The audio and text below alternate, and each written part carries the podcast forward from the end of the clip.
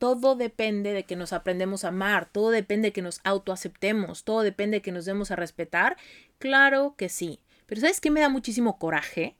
Lo que me da coraje son esas respuestas simplistas que no te dicen cómo lo vas a lograr, que no te dicen cómo se hace eso, cómo me amo, cómo me respeto, cómo tomo decisiones si estoy profundamente confundida con o confundido con mis anhelos y cómo me ha ido en la vida, cómo me ha ido en diferentes relaciones.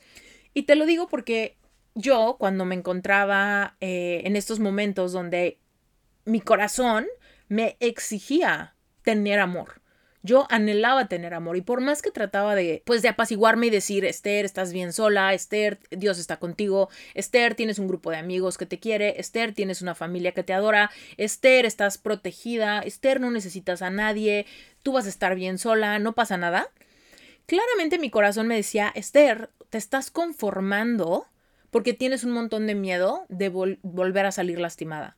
Esther, te estás conformando porque tienes mucho miedo de que no llegue. Entonces estás queriendo autoprotegerte, adelantándote a la posibilidad de que nunca va a llegar y entonces tú solita te estás como cortando, le estás cortando las alas a tus sueños. Tú solita estás queriendo, queriendo, pero después saboteándote.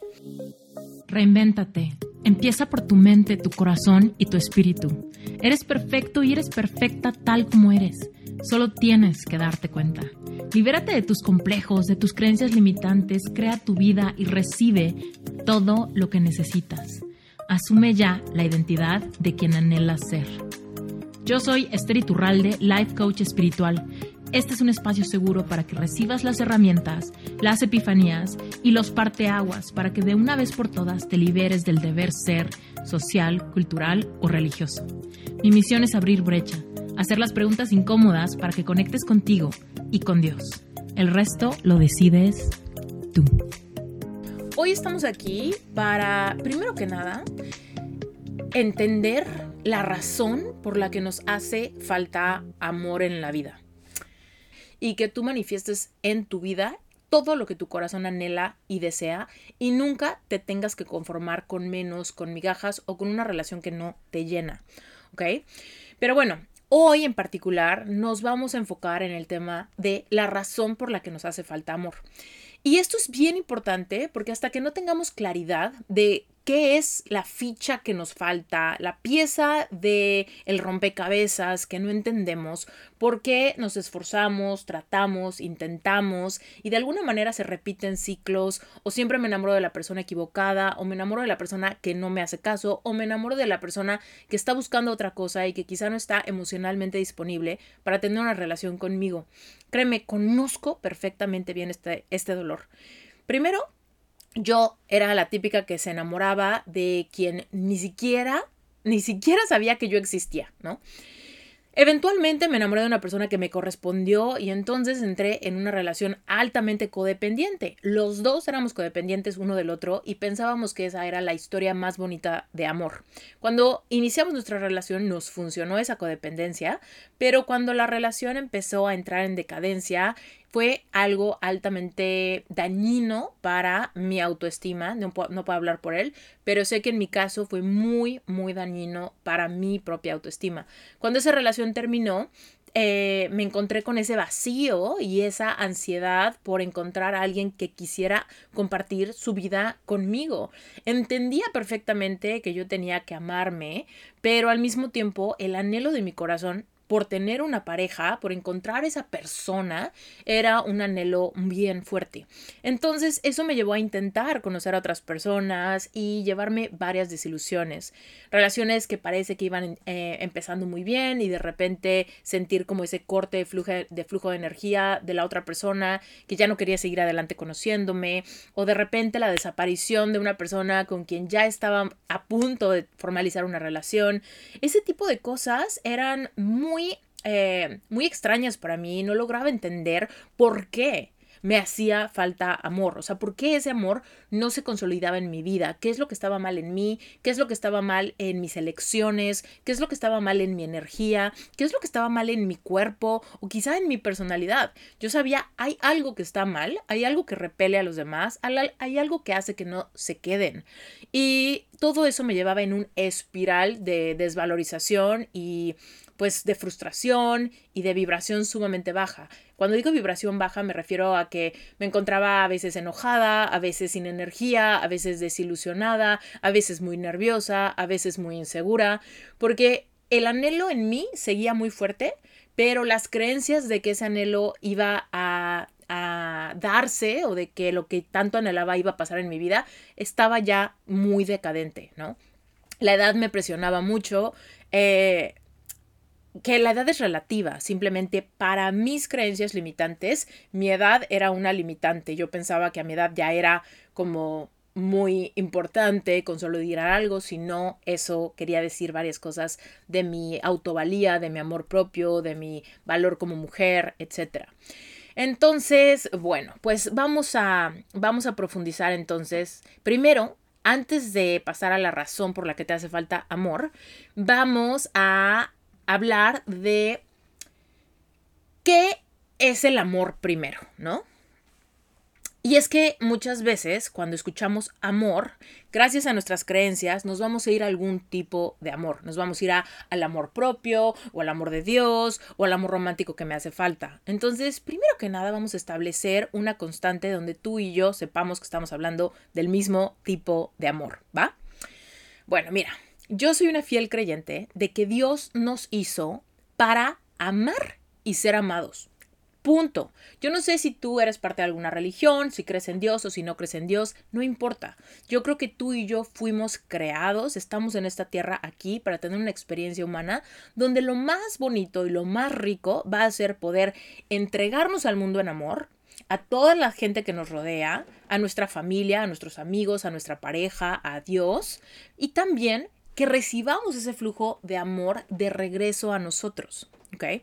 Entonces creo que esto es lo más rico y lo más eh, hermoso de esta experiencia humana. Pero entonces ahora vamos a deshebrar qué tipo de amor es el que venimos a amar y ser amados. Bueno, pues te cuento que hay tres grandes tipos de amor, ¿va? Tres tipos de amor. Quiero que te imagines una pirámide, ¿ok? Imagínate aquí una pirámide transparente y quiero que te imagines en la base de la pirámide, la parte más baja de la pirámide, la más grandota, la que es el fundamento que sustenta todo lo que está arriba. Se llama amor agape. Te quiero contar qué es este famoso amor agape. Tal vez ya lo has escuchado, tal vez es la primera vez que escuchas esas palabras en tu vida, no importa, déjame hacer un repaso y te cuento qué es. El amor agape es el amor incondicional, es el amor que cubre multitud de faltas, es el amor que solamente podemos sentir por nuestro creador. Es, es, un amor que no es fraterno, es un amor que tampoco es sensual, tampoco es sexual, no tiene nada que ver con la pasión. El amor agape es un amor puro, es un amor que, que nos cubre desde el inicio, desde nuestro primer aliento hasta el último aliento cuando nos muramos. Ese es el amor agape, el amor que Dios nos da simplemente por habernos creado, por ser criatura perfecta en este planeta Tierra, y el amor que nosotros sentimos también hacia esa creación. Es el amor espiritual, es el amor del despertar de conciencia, es, es, el amor por la vida, por la experiencia que estamos teniendo, ¿ok? Ese es el amor agape, ¿sale?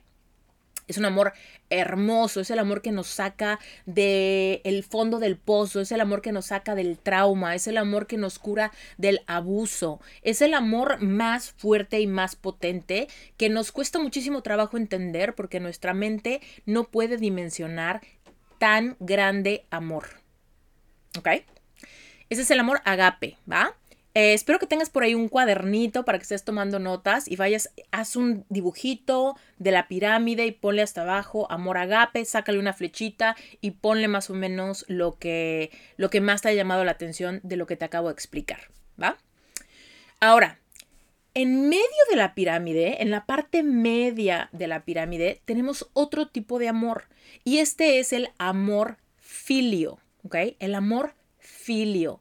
¿De dónde viene la palabra filio? Bueno, pues viene del latín y viene significando fraterno, ¿ok?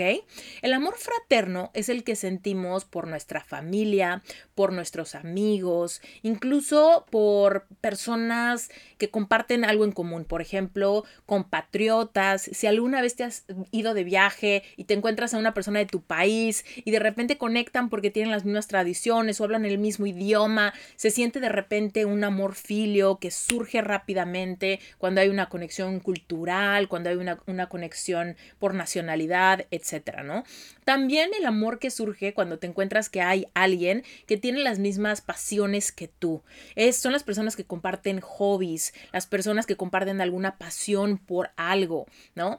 Eso es el amor filio. Seguramente tú tienes mejores amigos, ¿no? Tu mejor amiga, tu mejor amigo de la infancia, o tal vez tienes una relación bien estrecha con tus hermanos de sangre, o el amor que tienes por tu mamá, por tu papá, por tus abuelos, por tus tíos, por tu familia, tus amigos del kinder, de la primaria, de la preparatoria, de la universidad todo eso te da una sensación de pertenencia, pertenencia a una tribu, pertenencia a una comunidad, pertenencia a un grupo social.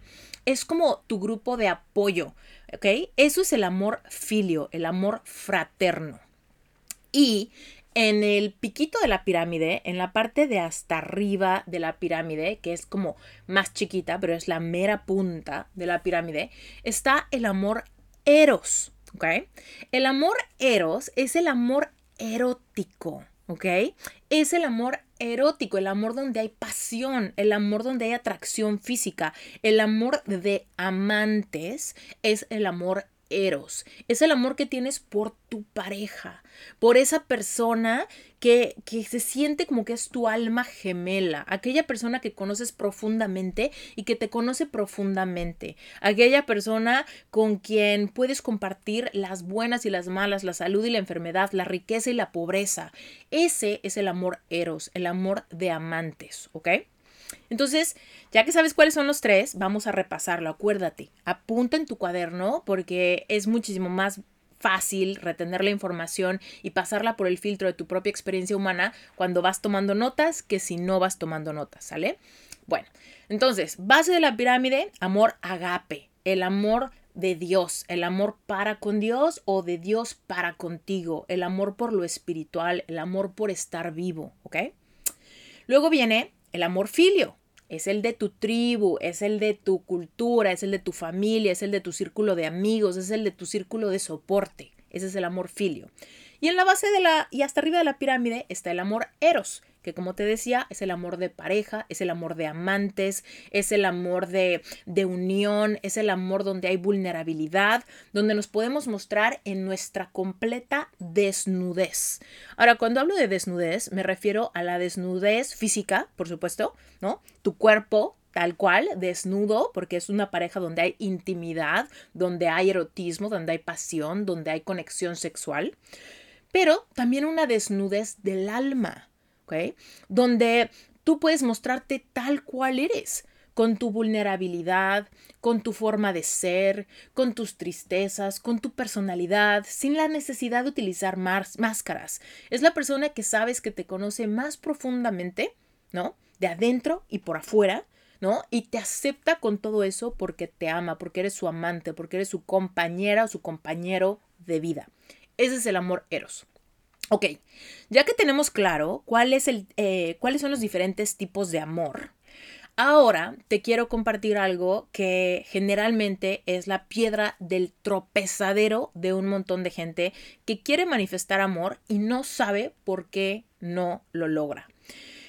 La primera razón es simplemente porque no entienden los diferentes tipos de amor que existen y les cuesta trabajo reconocer que los tres tipos de amor son igual de importantes y no podemos prescindir de ninguno. Simplemente para la promoción de esta miniserie, yo hice unos anuncios donde te compartí ¿no? la invitación que te registraras para esta clase. Y dentro de las personas que comentaban en mis, en mis stories o en mis posts de Instagram o en mis posts de Facebook o lo que sea, de repente me encontraba con algunas personas que dicen, no, yo con Dios tengo, ¿no? Primero Dios y luego lo demás, ¿no? Mira, yo soy una persona sumamente espiritual yo creo en Dios profundamente, yo he sido misionera, yo he leído la Biblia más de 10 veces. Eh, por supuesto, amo a Dios y por supuesto muchas veces he orado a Dios porque me ayude a conectar con todo lo que anhela mi corazón. Sin embargo, cuando decimos yo con Dios tengo, estamos negando la necesidad de nuestro corazón por tener los otros tipos de amor, el amor filio y el amor eros. ¿okay? Esos amores son bien importantes para nuestra experiencia humana. Y hasta que no aprendamos a validar la necesidad de nuestro corazón por tener los tres tipos de amor, estamos de alguna manera saboteando nuestro proceso a tenerlo. Ahora, las personas que dicen yo primero Dios y lo demás después, eso a mí no me interesa, yo me espero a que Dios me traiga la pareja adecuada a mi vida, etcétera, de alguna manera lo que reflejan o lo que, lo que yo veo y me dirás tú si estás de acuerdo, es que hay un miedo a que no pase, hay un miedo a que no llegue el amor, hay un miedo a no merecerlo, hay un miedo a seguir esperando y que no llegue. Y entonces el pensar en yo me quedo con este amor nada más y con ese tengo, es de alguna manera sabotear el anhelo de nuestro corazón para no sufrir si es que no llega. Muchas veces las personas que piensan así es porque ya han sido lastimadas en el pasado, porque se han llevado muchas desilusiones y ya no quieren seguir sufriendo, entonces el mecanismo de defensa que utilizan es decir, yo solamente con Dios porque lo demás es peligroso, porque lo demás no lo puedo controlar, porque lo demás me puede lastimar, porque lo demás me puede traicionar. Eso por un lado. Ahora, hay personas que se quedan con el amor filio y que dicen, mira, yo no sé, espiritualmente me siento sumamente abandonada o abandonado por Dios, incluso ni siquiera sé si existe, pero yo tengo mi grupo social, yo tengo mi familia, mi familia para mí lo es todo y yo puedo prescindir de los otros tipos de amor, porque cuando menos en mi tribu, en mi cultura, en mi familia, me siento apoyado, ¿no? Ahí también hay un sabotaje.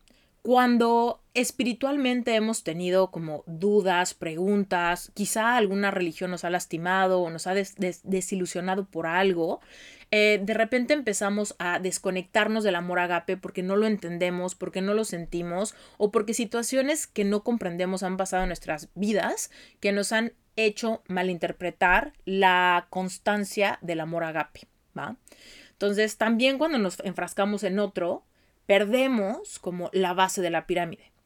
Y asimismo, cuando estamos en, la, en el piquito de la pirámide y decimos, mira, yo tengo a mi pareja y con mi pareja tengo, yo no sé si Dios existe, yo tampoco quiero amigos, no tengo vida social, pero con mi pareja tengo, ahí también nos estamos robando una gran porción de la pirámide y estamos entrando en codependencia. Cuando nuestra pareja es nuestro mundo, se vuelve una codependencia. Esperamos todo de nuestra pareja y eso de alguna manera también es tóxico porque los tres tipos de amor son bien importantes para, para enriquecer nuestra experiencia humana. Ahora, haciendo un corte del tema de la pirámide y los tipos de amor, ahora vamos a hablar de qué es lo que pasa cuando nos atrevemos a querer los tres tipos de amor en nuestra vida. ¿okay? Cuando llega ese punto y decimos, ok, ya entendí que hay tres tipos de amor y que los tres tipos de amor son únicos, no se reemplazan entre sí, no por tener uno ya puedo prescindir del otro, no por tener dos ya me tengo que conformar a que el tercero me es muy difícil de conseguir. ¿ok? Cuando eso sucede, estamos manteniéndonos chiquitos, de alguna manera estamos saboteando nuestra experiencia humana y las promesas que hay para nosotros. Tú apúntalo en tu cuaderno, tú fuiste creado o creada para amar y ser amado en los tres niveles de la pirámide, ¿ok? Entonces tú eres una criatura perfecta. ¿ok? Tú eres una criatura perfecta. Yo no sé qué problemas tengas. Tal vez tienes problemas de salud, tal vez tienes algunos complejos físicos, tal vez no te gusta algo de tu personalidad, tal vez te preocupa tu edad. No sé, pero todo es perfecto si te atreves a reconocerlo como tal. Tú en este momento no necesitas cambiar absolutamente nada de ti para merecer todo lo que tu corazón anhela. Eso es lo que dice el amor agape. También el amor filio, si tú ahorita tal vez dices, híjole, Esther, es que no es que yo no quiera tener amor filio, pero la verdad es que tengo un grupo de amigos muy chiquito, tengo una vida social muy limitada y en mi familia me siento muy, muy malentendido o malentendida, no siento que me apoyen, ¿no? Tal vez estás en una situación donde sientes mucha soledad en cuanto al amor filio. Sin embargo, que tú te atrevas a decir, ¿sabes qué? Yo me abro a la posibilidad del amor filio, va a atraer más personas a tu vida. Simplemente ahorita, aquí, hay 1300 personas conectadas con el mismo interés de manifestar amor romántico en tu vida tal vez parece que estás solo o que estás sola o que nadie convive con tus creencias y con tus, con tus inquietudes. Pero la realidad es que hay muchísima gente que está en este camino buscando lo mismo que tú y que seguramente tienen intereses muy parecidos. Cuando tú te abres a entender que quieres amor filio en tu vida, entonces seguramente vas a empezar a abrirte a la posibilidad de que esas personas a través de serendipias del universo lleguen a tu vida. Y asimismo, cuando tú reconoces que en el piquito de la pirámide está la necesidad, el anhelo de tu corazón, con todo el derecho del mundo de que manifiestes una pareja para amar y ser amado o amada de regreso, ahí es donde validas la necesidad de tu corazón, sin decir, pero cuando Dios quiera. Pero si no llega, no importa, ¿no? Que es una cosa que también muchísima gente hace, que sabotea nuestra capacidad de recibir ese amor eros. Quiero que ahorita te pongas a pensar si algún día has dicho, híjole, pues quiero manifestar, pero no me urge. Quiero manifestar, pero si no llega, no pasa nada. Quiero manifestar amor romántico, pero la verdad es que me gusta muchísimo estar sola o estar solo. Mira, todo eso es verdad. Yo no digo que esas frases estén mal, de hecho están muy bien, muy bien dichas esas frases. Sin embargo, lo preocupante es que muchas veces lo que esconden esas frases que se escuchan muy bien es el miedo a que no pase y la justificación porque no queremos dar lástima. No queremos que los demás se preocupen por nosotros, no queremos que nuestras amigas se preocupen porque llevamos mucho tiempo, muchos fracasos en el amor y no logramos algo. No queremos que nuestra familia se preocupe porque nosotros no logramos hacer nuestra propia familia. No queremos que nuestros amigos piensen que, no sé, vamos por el quinto o por la quinta pareja y el mismo ciclo se ha repetido, siempre nos pasa lo mismo. Entonces, de repente, esas justificaciones, cuando decimos, o sea, sí quiero, pero no tanto, eh, funciona en nuestra contra, porque de alguna manera estamos como aventando la piedra, la intención al universo, diciendo, yo quiero esto, me atrevo a demandarlo, pero al mismo tiempo como que escondemos la mano, porque no queremos pasar por la vergüenza si es que no pasa, si es que no llega, si es que se tarda, o si es que llega alguien y de alguna manera vuelve a fracasar el intento de manifestar amor. Y por eso es que terminamos manifestando justo lo que no queríamos, que no llegue, que se tarde o que llegue algo que no es y volvamos a pasar por la pena o por el dolor de darnos cuenta que no salió como queríamos, que no manifestamos a la persona correcta, que una vez más se repitió un ciclo de error, que una vez más fue una relación que no prosperó, etcétera, ¿va? Entonces, todo esto encapsulado es, no manifestamos amor. Primera, porque no conocemos todos los tipos de amor y no tenemos identificada realmente las necesidades de nuestro corazón, las necesidades que quiere satisfacer. La segunda razón es porque no validamos la necesidad válida de nuestro corazón por tener amor eros. Y esto funciona en todos los amores, pero en esta serie en particular estamos basándonos en el amor eros, ¿no? Si tú estás aquí probablemente es porque anhelas tener una pareja consciente. Tal vez tienes una pareja, pero quieres que la pareja como que evolucione a ser un poco más unida, más complementada, que se, que se fortalezcan más como pareja. Tal vez estás saliendo con alguien, pero es una relación que no formaliza o que de alguna manera como que tiene muchas incongruencias. O quizá llevas tiempo queriendo manifestar una pareja y por más que lo intentas no encuentras a la persona adecuada y ya llevas bastantes años sola o solo. Entonces, lo primero que habría que hacer, o donde está el gran error, es en no validar que tu necesidad de amor es válida, es natural y es justa. ¿Ok?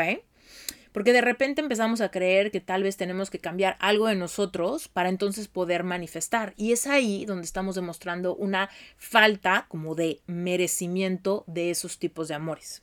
¿Va? Entonces, súper importante, tenemos que validar la necesidad de nuestro corazón. Tú naciste para amar y ser amado o amada. Entonces, simplemente con eso, parte de tu propósito de vida es encontrar la plena satisfacción en los tres tipos de amor plena satisfacción en amor agape, plena satisfacción, en amor filio y plena satisfacción en amor eros. De alguna manera, algunos, tú y yo quizá, eh, hemos batallado más que con los demás tipos de amor, con el amoreros, ¿no?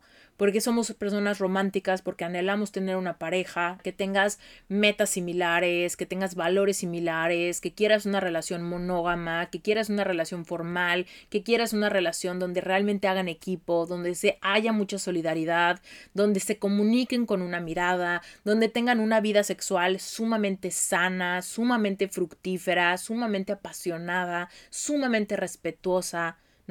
Donde se rían todos los días, donde no se les acaba el tema de conversación, donde cuando pasan por momentos malos se apoyen, se solidaricen el uno con el otro, donde sea tu pareja tu mayor confidente, ¿no? Si tú como yo tienes ese anhelo, lo primero que tenemos que hacer es internamente validar que esa necesidad, que esa necesidad viene de nuestra alma, no viene de nuestra mente, no viene de un capricho, no viene de una sensación de falta de amor propio, es una necesidad que viene de nuestra alma, lo cual implícitamente dice que todo lo que tu corazón anhele es lo que te mereces porque es lo que te llevará a vivir tu propósito de vida. Yo no digo que tu propósito de vida sea ser pareja de alguien, no. De hecho, el, el propósito de vida es que tú tengas una vida plena, ¿ok? Entonces, para tú alcanzar esta plenitud, pues lo mejor que puedes hacer es entregarte al mundo en amor y recibir del mundo en amor, ¿no? Una parte en amor agape, una parte en amor filio y una parte en amoreros. Y en ese recibir y dar amor en tu vida plena, podrás tener un gran trabajo, tener una familia, conocer el mundo, relacionarte contigo misma o contigo mismo, despertar tu espiritualidad y tu conciencia, vivir una vida creativa y todas aquellas cosas que vienen ya como en un siguiente nivel en tu vida. Pero ahora sí que el amor es lo que hace que gire tu energía. El amor es lo que hace que tú te motives, que tú te ilusiones, que tú planees, que tú te esfuerces, que tú alcances un montón de metas y retos. Entender que la vida se trata de amar y de ser amados de regreso, eso te va a dar un, un fundamento para saber para qué vives, primero que nada, para qué vives, para amar y ser amado. Ese es el común denominador de los humanos en esta tierra. Solo que muchas veces, como hemos sido lastimados en el pasado, tenemos mucho miedo a amar. ¿Por qué? Porque nos van a rechazar. Solamente puedo amar si me corresponden, solo puedo amar si me lo permiten. Pero ¿qué pasa cuando me enamoro de alguien que no, que no me recibe? ¿Qué pasa cuando me enamoro de, de algo que no existe? ¿Qué pasa cuando quiero amar algo y me siento completamente abandonado en el mundo? De repente ahí se empiezan a generar estos, estas creencias limitantes al respecto de lo que significa el amor, al respecto de lo que puedo lograr, al respecto de lo que merezco por quien soy.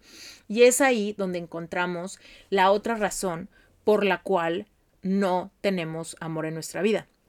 Y te voy a explicar un malentendido que hay por ahí. En mi invitación a esta miniserie también me encontré con varios comentarios de personas que decían, primero ámense a sí mismos, ¿no? Comentarios en, el chat. Antes de apuntarse a ese minicurso, primero aprendan a amarse. Todo se trata de poner límites. Todo comienza con el amor propio, ¿no? Y te voy a decir qué opino de eso. primero que nada, Claro, claro que opino que sí. Todo depende de que nos aprendemos a amar, todo depende de que nos autoaceptemos, todo depende de que nos demos a respetar. Claro que sí. Pero ¿sabes qué me da muchísimo coraje?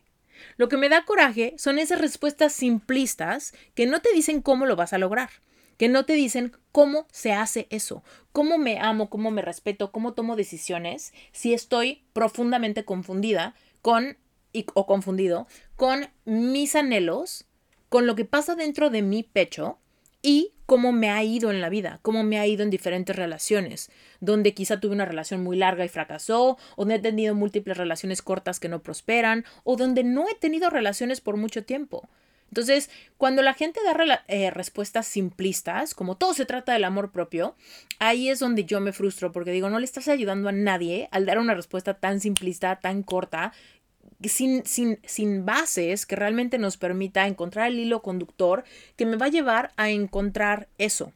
Y te lo digo porque yo cuando me encontraba eh, en estos momentos donde mi corazón me exigía tener amor, yo anhelaba tener amor y por más que trataba de, de pues de apaciguarme y decir, Esther, estás bien sola, Esther, Dios está contigo, Esther, tienes un grupo de amigos que te quiere, Esther, tienes una familia que te adora, Esther, estás protegida, Esther, no necesitas a nadie, tú vas a estar bien sola, no pasa nada. Claramente mi corazón me decía, Esther, te estás conformando porque tienes un montón de miedo de volver a salir lastimada. Esther, te estás conformando porque tienes mucho miedo de que no llegue. Entonces estás queriendo autoprotegerte, adelantándote a la posibilidad de que nunca va a llegar y entonces tú solita te estás como cortando, le estás cortando las alas a tus sueños. Tú solita estás queriendo, queriendo, pero después saboteándote. Es muy importante que interrumpa este episodio y que sepas exactamente qué es Sherpa. Primero que nada, Sherpa es la única certificación de life coaching en español que integra toda tu preparación académica, más espiritualidad consciente, más conocimientos de física cuántica, permitiéndole a los coaches una comprensión plena, drásticamente eficaz para transformar las circunstancias de sus clientes en casos de éxito. Además, Sherpa es la única certificación en español que incluye la preparación que necesitas para triunfar en el mundo digital y conseguir llenar tu agenda de clientes ideales. Es decir, tener una marca personal que te permita expandir tu mensaje para que puedas encontrar clientes en cualquier lugar del mundo. Y quizá te preguntas, bueno, pues ¿quiénes se convierten en coaches? ¿En serio todos? No, los que se convierten en coaches son personas que tienen un mensaje poderoso que se crea a través de experiencias personales vividas y trascendidas. Si tú has pasado por un duelo, por pérdidas, por algún fracaso, por bullying, por algún divorcio, por corazón roto, por baja autoestima, por relaciones codependientes, tóxicas o narcisistas, si tú has salido de algún trastorno alimenticio, de alguna enfermedad, si tú has salido de alguna etapa de ansiedad, o de depresión profunda, tienes un mensaje poderoso. Los life coaches son personas que han despertado su conciencia y quieren ayudar a otros a hacer lo mismo. Si tú te quieres certificar en Sherpa, seguramente vas a poder encontrar mucha información si te metes a la página web. Te cuento que el proceso para inscribirte a Sherpa involucra que llenes una aplicación que yo la reviso a conciencia dedicadamente. Así que si tu aplicación es aprobada, yo te voy a mandar un entrenamiento especial donde te comparto todo lo que tienes que saber de Sherpa, la metodología, los requisitos de certificación, lo que implica tu certificación, cuánto dura, cuánto cuesta. Toda esa información la vas a poder encontrar en ese entrenamiento. Te mando un beso muy grande y regresemos al episodio. Entonces, ¿qué pasa? Que el amor propio, fíjate, es amor agape, amor filio y después amor eros. ¿Qué pasa entonces con el amor propio? ¿Qué pasa entonces con eso que sientes tú por ti misma o por ti mismo? ¿Cuál es ese? Mira, yo a ese en mi libro le llamo lealtad feroz. Le llamo lealtad feroz a ese concepto, porque se trata de serte leal a ti en términos de tu autoaceptación de quién eres, de cómo te ves, de cuántos años tienes, de qué has logrado en la vida, de cuál es tu personalidad, ¿no? Que realmente tú te autoaceptes y valides primero que eres una persona valiosa. Ahí depende algo muy crucial. Te voy a contar que cuando yo estaba pasando por estos momentos de soltería y de mucha, mucha confrontación en mi mente, muchos pensamientos contradictorios, yo la verdad es que tenía la autoestima muy baja, ¿ok? Pero si alguien a mí me hubiera preguntado, Esther, ¿tienes autoestima baja? Yo automáticamente hubiera dicho, no, tengo autoestima bien, o sea, me amo, me acepto, eh, todo bien, ¿no? O sea, como que trato, trato de vivir mi vida, trato de cumplir mis sueños, etc. Pero en realidad era completamente desleal a mí misma. Había muchas cosas de mí que yo autorrechazaba. Te voy a decir algunas de ellas. Cuando mi relación terminó con aquella persona con la que yo creí que me iba a casar y que me llevó a esta como depresión y cuestionarme un montón de cosas de mi valor, había mucho de mi personalidad que no me gustaba. Me, me sentía tan rechazada y me había sentido con, con esas heridas de rechazo y heridas de abandono tan profundas que yo misma me cuestionaba si era yo la que había arruinado todo.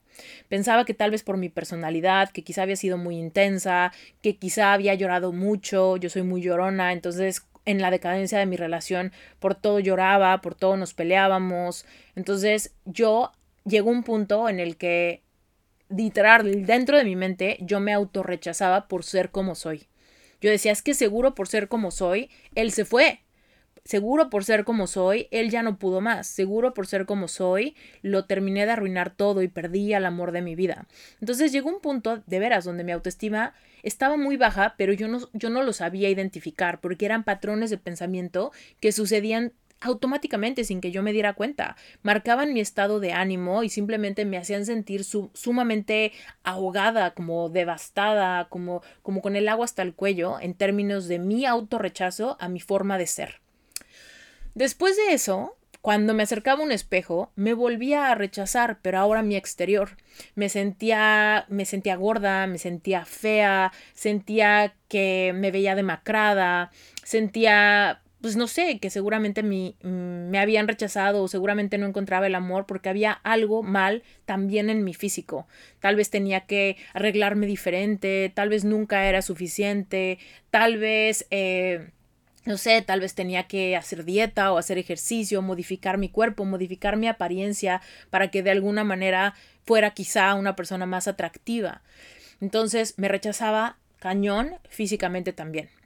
Después, espiritualmente, yo me sentía sumamente culpable, porque a pesar de que, como te conté al inicio, yo siempre he creído en Dios, eh, fui misionera desde mi adolescencia, le, he leído la Biblia muchas veces, en esos momentos de rechazo amoroso, yo me sentía completamente perdida, no sabía ni cómo orar, no sabía ni cómo platicarle a Dios mis, mis dolores, mis miedos ante el futuro, mi miedo a quedarme sola, no tenía ni la menor idea de cómo, de cómo comunicárselo, sentía que de alguna manera eh, si era tan espiritual, tendría que estar mejor, tendría que tener más paz, tendría que tener más aceptación, tendría que sentirme diferente simplemente por el hecho de que mis creencias espirituales me hiciera, me dieran el consuelo necesario para no estar tan mal. Y como te contaba, yo estaba en una depresión profunda donde todo el tiempo me estaba cuestionando quién soy, dónde está mi valor, qué voy a hacer en mi futuro, nunca voy a tener a nadie que me ame, etcétera, ¿no? Entonces, ahí también me di cuenta que espiritualmente me rechazaba un montón.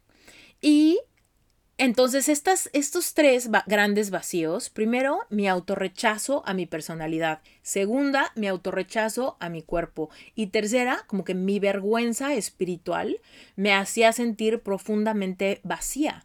Entonces obviamente estos vacíos y esta frecuencia vibratoria tan densa en ansiedad, en desolación, en desesperación, me llevaba a afectar mis relaciones filias, me llevaba a afectar mi familia, mis amigos, etcétera. Llegó un punto en el que en serio yo no tenía de qué más hablar. Yo todo el tiempo estaba hablando de mis más grandes miedos, de que lo había perdido todo, de que había perdido al amor de mi vida, de que no iba a encontrar a nadie más.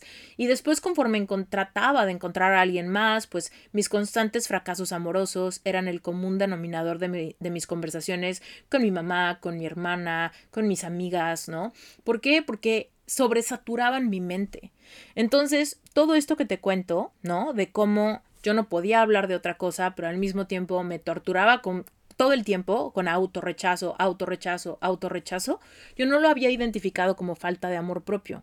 Yo simplemente creía que sí me amaba, pero que realmente era como una víctima de las circunstancias y me la pasaba haciendo preguntas absurdas, ¿no? Preguntas absurdas como ¿por qué a mí? ¿Por qué a mí siempre me pasa esto? La otra es ¿por qué otra vez? ¿Por qué otra vez me rechazan? ¿Por qué otra vez me enamoro de una persona que no se enamora de mí? ¿Por qué otra vez alguien se enamora de mí que yo no quiero?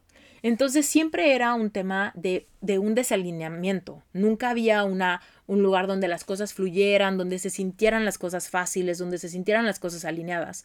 Y eso me llevaba a como más como autorrechazo, autorrechazo. Incluso cuando alguien se enamoraba de mí y yo me daba cuenta que, que yo no le podía corresponder, de alguna manera eso me hacía sentir sumamente culpable, porque yo no entendía por qué, por qué siempre me enamoro de quien no me quiere y por qué yo no le puedo corresponder a una persona que sí me quiere conocer, ¿no? Entonces había tanta, tanta lucha interior donde yo estaba como, como, como muy en el entendido de que yo no era buena para amar y de que el amor no estaría en mi futuro por una cosa o por la otra.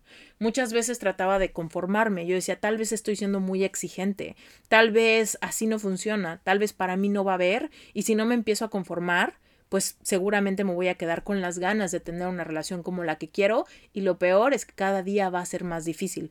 Esas ideas me atormentaban horrible. Entonces, regresando a lo que te decía hace rato, de que cuando la gente dice, pues es que todo depende del amor propio, pues por supuesto que yo desde ese entonces sabía esa frase, sabía que, que manifestar amor romántico o que encontrar esa, ese amor eros del el triángulo de la pirámide solamente lo iba a lograr con amor propio.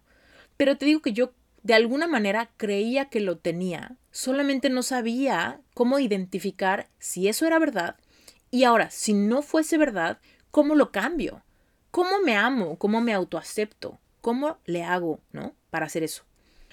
Pero ahorita quiero seguir hablando de qué pasa con estas respuestas que nos hacen sentir aún más incompetente.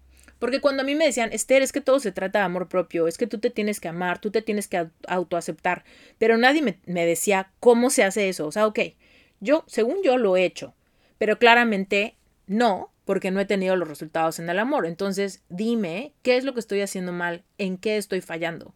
Y la verdad es que nadie me sabía decir en qué. Era como de, bueno, pues no sé, ¿no? No sé, pero pues solo trata de amarte más, échale ganas, ten mejor actitud, habla de otra cosa, sé positiva, ¿no? Esas eran las únicas respuestas que me daban. Y por supuesto, yo trataba de ser positiva, pero no sabía en qué o en qué forma para que se sintiera algo sincero, honesto y que viniera del fondo de mi corazón porque como te decía, yo realmente sentía un gran vacío. Mi corazón me demandaba encontrar amor eros y mi mente racional no me daba cómo encontrar un amor genuino si todas las personas de las que me enamoro no, no, no me corresponden, ¿no? Si la persona, única persona que he amado, me rechazó, me abandonó y ya no quiere estar conmigo. Entonces había tantas preguntas sin respuesta en mi corazón que cuando alguien me decía una respuesta simplista como esa, de solamente se trata de amor propio, yo me terminaba sintiendo todavía más triste, más sola, más incomprendida, más vacía, más inepta, ¿no? Pero decía, bueno, si es tan simple, ¿qué estoy haciendo mal? Si es tan simple, ¿por qué a mí no me funciona esa solución? Entonces, eh, ahí empezó una jornada de descubrimiento. ¿ok? Una jornada de descubrimiento profundo donde tuve que echarle un montón de ganas para encontrar las respuestas. Pero yo, de verdad, quiero hacerte el camino más corto. Entonces, si te estás identificando hasta este momento, eso está espectacular. Eh, ahora, obviamente tenemos que ajustar varios de los temas de los que hemos hablado a tu historia individual, a tu vida particular. Te voy a dejar una tarea, ahorita te la voy a explicar. Lo ideal es que la hagas hoy mismo, incluso si puedes hacerla en cuanto termine esta clase, sería lo ideal. Entonces, mi misión es que tú logres encontrar esto más rápido. Mi misión es que el tema de amor propio para ti no se sienta como algo tan ambiguo como se sentía para mí cuando me lo decían hace 10 años. Esther, es que ámate tantito. Yo decía, puta, ¿cómo se hace eso? Te digo que yo había salido eh, en esta etapa de depresión y de rechazo amoroso. La verdad es que yo pasé por un montón de, un montón de humillaciones, un montón de momentos donde me sentí pues donde me sentí muy poca cosa. para, para decírtelo en corto, yo de verdad pedí, rogué, me humillé, hice muchas cosas en el nombre del amor, ¿no? Pensando que era un gesto muy romántico y de repente había tantas incongruencias en mi mente porque tenía muchísimas creencias al respecto de lo que era el amor, pero al mismo tiempo estaba muy contrariada con este autorrechazo que yo sentía por mí misma y por mi situación. Entonces, la razón por la que muchas veces no manifestamos amor es porque tenemos estas incongruencias por un lado queremos amor, pero no sabemos bien por qué. ¿Por qué no lo merecemos? ¿Es verdad que venimos aquí para amar y ser amados? ¿Es verdad que yo merezco amor agape, amor filio y amor eros por igual y que no puedo prescindir de ninguno de esos? Y si hay uno de esos que no tengo en mi vida, en particular el amor eros, estoy dispuesta a decir quiero tener amor eros, pero no lo justifico ni digo que cuando se pueda ni le aviento la papa caliente a Dios para que Él me busque al hombre de mis sueños y me lo traiga en charola de plata. ¿no? Cuando realmente yo asumo que si yo lo quiero, necesito sanar las incongruencias en mi mente, que por un lado quiero encontrar amor, pero por otro lado yo me autorrechazo y me flagelo porque no soy suficiente, porque no me veo como me quiero ver, porque no tengo la personalidad que me gustaría tener, porque no tengo otro tema de conversación, porque hay un anhelo en mi corazón que no lo sé explicar, pero parece que ya estoy casi casi etiquetada, ¿no? En mi propia mente como la persona que va tarde, como la persona que no lo logra, como la persona que va como de fracaso en fracaso amoroso, la persona que se siente contrarreloj, a la persona que le preocupa la edad o el reloj biológico, o que simplemente se le preocupa muchísimo la incertidumbre de su futuro cuando no tiene ningún referente de en dónde va a encontrar eh, las respuestas para ese corazón hambriento, ¿no? Que nos mantiene de repente con insomnio, de repente nos pone tristes o de repente batallamos con ansiedad porque tenemos esos vacíos y no sabemos si son vacíos legítimos o si es algo que nos llena de culpa espiritual, porque si tenemos a Dios, ¿por qué tenemos, por qué nos sentimos tan vacías? ¿Por qué? ¿No? Y, bueno, pues hoy tú ya sabes que esos vacíos es porque tú tienes espacio para amor agape, espacio para amor filio y espacio para amor eros. Y no porque tengas todo el amor agape se va a llenar el espacio para el amor eros. Tú tienes el derecho en tu corazón de validar esas necesidades de tu alma. Son legítimas porque eres un ser espiritual que vino a la tierra a tener una experiencia donde se puede dar al mundo con amor y puede recibir amor en, en la misma medida. Donde la plenitud se vive en amor por amor y con amor. Entonces, desde esa validación, primero, la validación de tu necesidad, que tú ahorita te quites de la cabeza si, si está bien, si está mal, si es mucho, si es poco, si eres impaciente. No, no, no. Tú ahí pon, yo merezco amar y ser amada. Yo merezco amar y ser amado. Eso ya quedó como una creencia en mi mente a partir de este momento. Voy a dejar de dudar, voy a dejar de cuestionarme, voy a dejar de autorrechazarme, ¿no? Lo único que necesito después para manifestar amor, después de reconocer que lo quiero, que lo anhelo y que lo merezco, entonces ahí viene el paso 2 tengo que darme cuenta dónde están estas incongruencias, porque por un lado me atrevo a querer lo que quiero, pero por el otro lado, como hay una falta de merecimiento, porque no sé bien quién soy, no me he aceptado y aunque no entiendo bien el rollo del amor propio o de la autoestima, a veces lo tengo, a veces no lo tengo, hay una genuina falta de lealtad de ti para con tus sueños, para con tus anhelos. Te cuento entonces que en esta temporada donde yo moría por manifestar amor romántico y lo anhelaba con todo mi corazón, de repente llegaban estos momentos donde yo decía, igual necesito trabajar más en mí para manifestarlo. Necesito cambiar esto de mí, necesito superar estas características mías, necesito eh, cambiar mi cuerpo, necesito hacer dieta, necesito estar más fuerte, necesito estar más bonita, necesito ah, algo, ¿no? Necesito hacerme un cambio de look, necesito, no sé, ¿no? Reconciliarme con Dios, necesito tantas cosas para entonces poder merecer. Eso era lo que me generaba muchas incongruencias, había una turbulencia dentro de, de mi alma y no sabía dónde estaba la falla, si todo me parecía como, pues como que tenía sentido, ¿no? Si no sé, tengo que trabajar para que entonces merecer.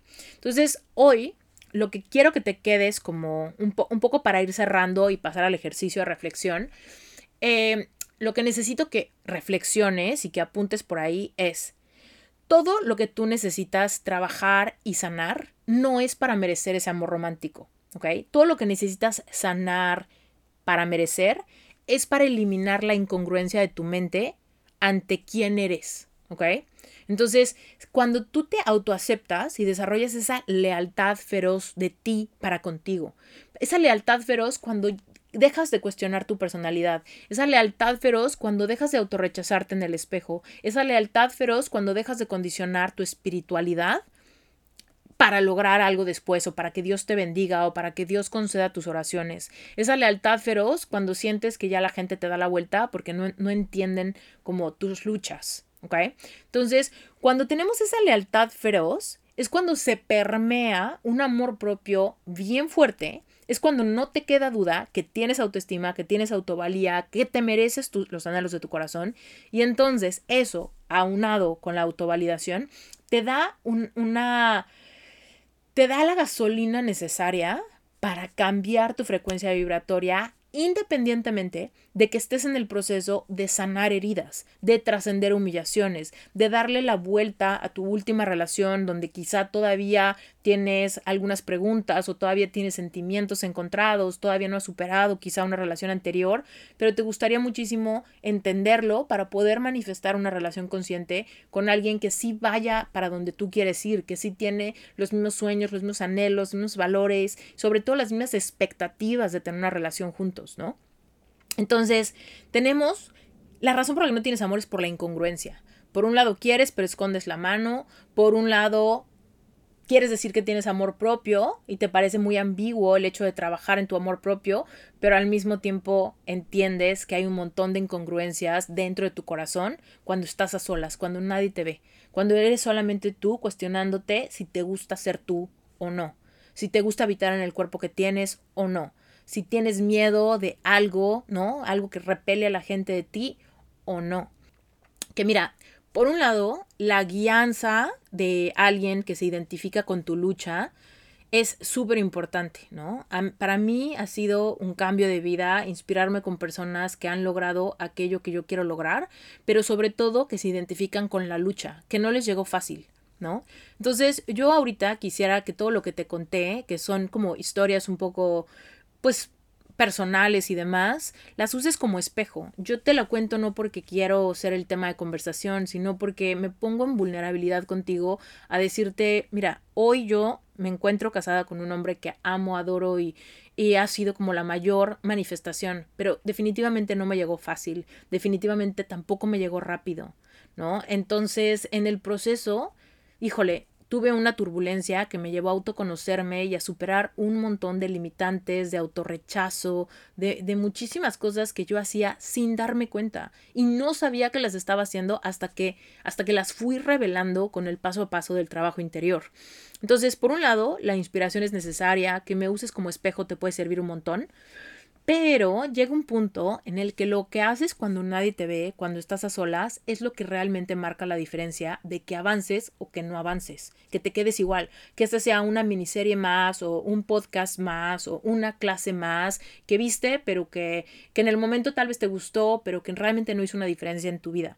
Entonces, el tema de que tú hagas reflexiones donde tú bajes al papel, que lo bajes al papel, tus reflexiones, que derrames tu corazón, ¿no? Es lo que realmente va a hacer la diferencia para empezar a cambiar tu paradigma de creencias que tienes de ti, del amor, de lo que mereces, de lo que ya no vas a tolerar, de lo que te atreves a creer que es posible, ¿no? Entonces ahí es donde se va a marcar la gran diferencia eh, para que tú veas un progreso grandísimo en tu capacidad de manifestar lo que quieres, ¿va? Ahora, entonces, ¿qué me gustaría que tú, eh, que tú ahora sí que trabajes, medites. Vamos a analizar esto. Mira, primera pregunta. ¿Qué pensamientos te causan dolor? Aquí eh, tú tienes que literal rascarle un poco. Tal vez va a ser muy evidente. Tal vez tus pensamientos ya los tienes súper identificados. Tal vez es un poco tu edad. Tal vez piensas muchísimo en tu ex relación. Tal vez ahorita estás pasando por un rompimiento. Tal vez estás pasando por la decepción de otro intento que no funcionó. Tal vez te causa dolor pensar que la edad y ya no vas a poder ser mamá o el reloj biológico te está presionando. Tal vez no eres mujer, eres hombre y tal vez uno de, tus pensamientos es que las mujeres, eh, las mujeres de tu vida no te han entendido o de alguna manera no han validado tus emociones, no te han sabido conocer, ¿no? Tal vez eh, los pensamientos tienes complejos o inseguridades bien grandes, ¿no? Tal vez tienes pena porque hay algo de ti que no te gusta y eso te empieza a causar muchísimo dolor cuando lo pones en consideración, ¿no? Entonces, piensa en eso y bájalo todo al papel. ¿Cuáles son todos los pensamientos que te causan dolor y ese dolor te hace autorrechazarte? ¿Qué es lo que tú crees que está mal en ti, en tu personalidad, en tu cuerpo, en tu relación con Dios, en, en, todas las áreas de tu vida. Tal vez piensas que es un tema financiero, tal vez te da muchísima vergüenza estar en una situación de escasez y tal vez por esa razón estás un poco repeliendo la posibilidad de encontrar el amor. Tal vez es un tema de alguna inseguridad en términos de tu educación o tal vez es porque tienes hijos de una relación anterior y crees que teniendo hijos de otra relación es muy difícil manifestar amor hacia adelante.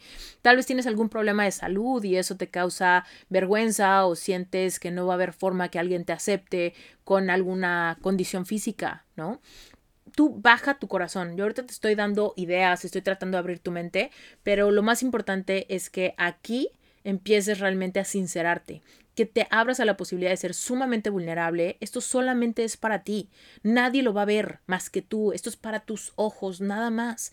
Después lo vas a poder guardar o lo vas a poder quemar, vas a poder hacer algo con esto. Pero por ahora Solo es importante que lo bajes al papel. No, eh, no rechaces este ejercicio. Si hay resistencia porque te da miedo accesar esas partes o no quieres ver tus, los demonios de tu closet, ¿no? No quieres asomarte debajo de la cama porque sabes que hay un monstruo ahí.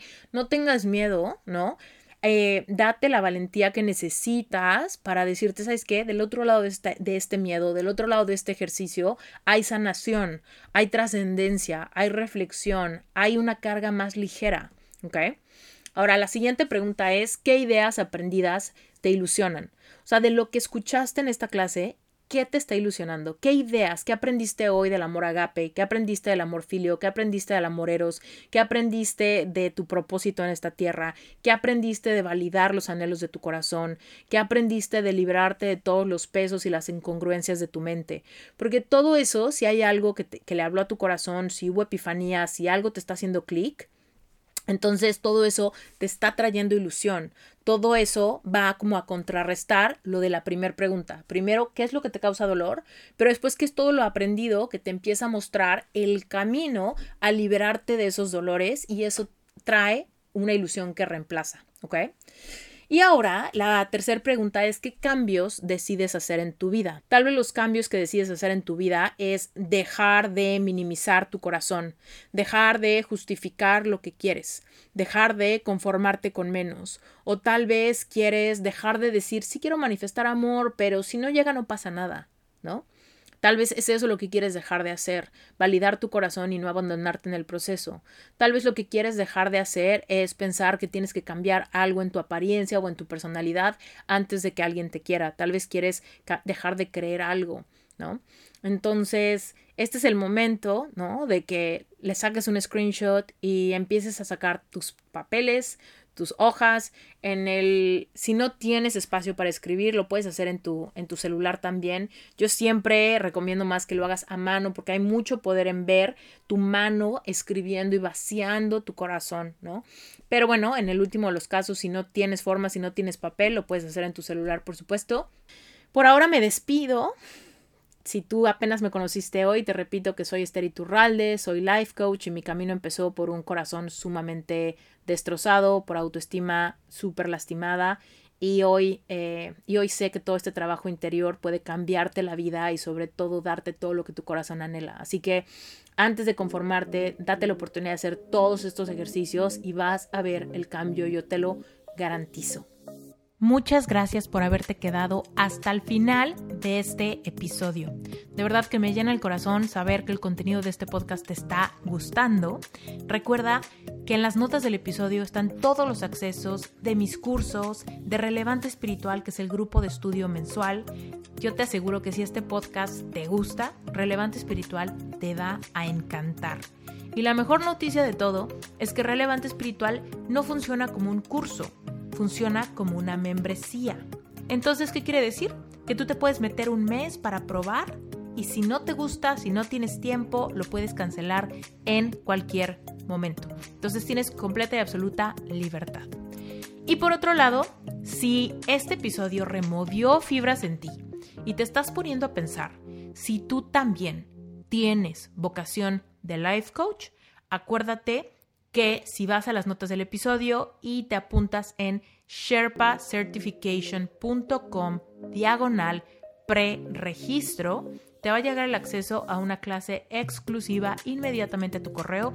Es una clase que dura como dos horas, donde de verdad te voy a resolver todas las dudas que tengas sobre qué, qué se necesita para ser life coach, cómo saber si es tu vocación, cuáles son las diferencias entre un life coach y un terapeuta convencional, cómo funciona el modelo de negocio y por supuesto cuánto es realista que voy a ganar con esta profesión si realmente lo quiero ver como la fuente de ingresos para eh, proveer abundancia a mi familia. Bueno, Si esto te interesa, lánzate, no pierdas el tiempo y te deseo que tengas un excelente día. Como siempre, si el episodio te gustó, sácale un screenshot, etiquétame, etiqueta la cuenta de Reinventate Podcast. Me va a encantar conectar contigo. Te mando un beso bien grande y nos vemos para la próxima.